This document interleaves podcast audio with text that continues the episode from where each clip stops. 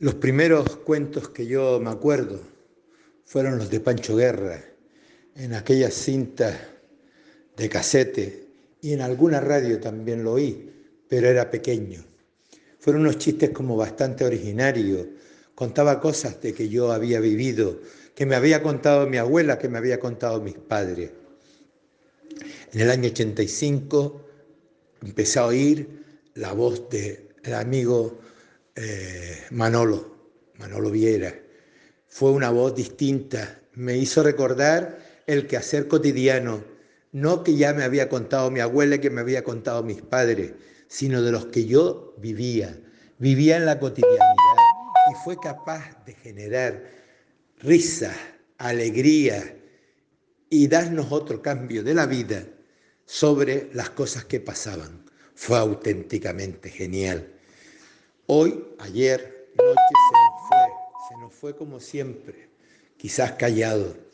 Me pierdo la oportunidad de haberle visto por última vez, porque justamente ha caído enfermo cuando iba a salir a hacer su primera gira ya en otra isla para hacer ese recorrido que hacen el mundo del arte como su última visita a su público, a su gente.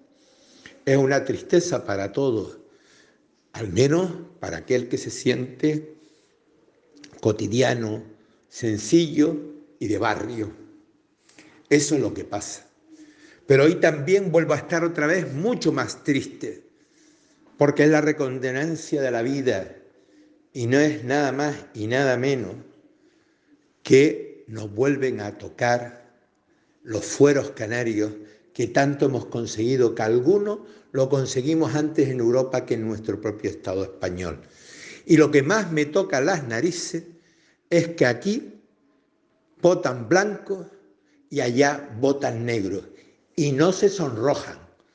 El partido en el gobierno o los partidos en el gobierno están que se tiran las uñas. Aquí dicen una cosa y allá dicen otra.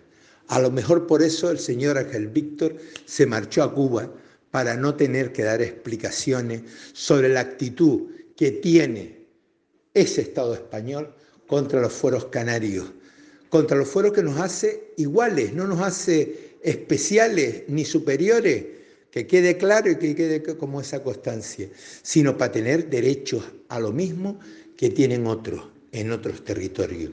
Y eso sí que no es así. Y hay que poner nombres y apellidos. Una vez más, el Partido Socialista y, eh, y Unidas Podemos nos achacan, nos machacan otra vez a los canarios. Y así hay que decirlo, sin más tema. Y si lo fuese otro partido, también lo diría. No tengo yo cortapisas contra ningún, eh, a favor hacia ningún partido. Y más cuando las canas ya me empiezan a crecer más que las otras de otro tipo. Por tanto, tengo claro la cuestión. Es una auténtica tomadura de pelo lo que están haciendo con los canarios. Es una cuestión del tema. Y por otro lado, siguen pues las, como decíamos hace tiempo, las, las posiciones de perfiles para presentar candidatos, eh, presentar hasta dobles candidaturas en un mismo territorio, un mismo partido, o partidos que tienen una coalición para unas cosas y para otras no. Pues yo no entiendo en algunas cosas que yo pueda votar al ayuntamiento A, a B o a C, que son lo mismo en el cabildo que, eh, o en el parlamento. Pero bueno, como dice el dicho, son las cosas del querer. Lo diríamos así, para Notel. Y por último, siento sensación de tristeza. El otro día dije, y me, me cuesta mucho por el tema que es en el fondo, que existen tres Moncloas. Una Moncloa que representa al PSOE, una Moncloa que representa a la vicepresidenta segunda y una Moncloa que representa la señora Ibarra y Montero. Y hablan como si no estuviesen en el mismo sitio Hoy el titular de la prensa es que la señora Montero no se ha visto con la ministra de Justicia, Pero es que el martes hubo consejo de, ministros. ¿Qué pasó? Que se dieron las buenas, tomaron café, se rieron y no fueron capaces de hablar. A mí lo que más me entristece, en el fondo, yo creo que la ciudadanía en términos generales, y este, que tiene una condena de ocho años de cárcel por defensa de los derechos de la mujer, eh, tengo claro que es una cuestión que está por encima de cualquier criterio político y que nos debe de preocupar a todos.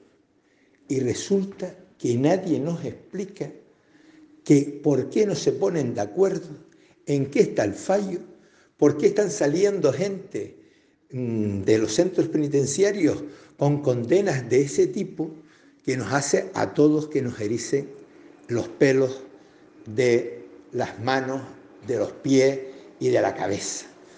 Eso es inadmisible.